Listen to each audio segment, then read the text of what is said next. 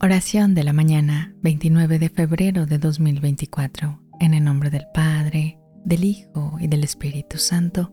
Amén. Arcángeles Miguel, Gabriel y Rafael, al inicio de este nuevo día, os invocamos para que asistáis a nuestras familias en cada momento protegernos con vuestra celestial fortaleza de todas las acechanzas del mal que puedan acecharnos en nuestra jornada diaria. Guiad nuestros pasos por el camino de la verdad y la luz divina, iluminando nuestras decisiones con la sabiduría y el amor que provienen del Padre. Que bajo vuestra vigilancia nuestras familias crezcan en unidad y comprensión, fortalecidas contra las tentaciones y desafíos del mundo. Amén.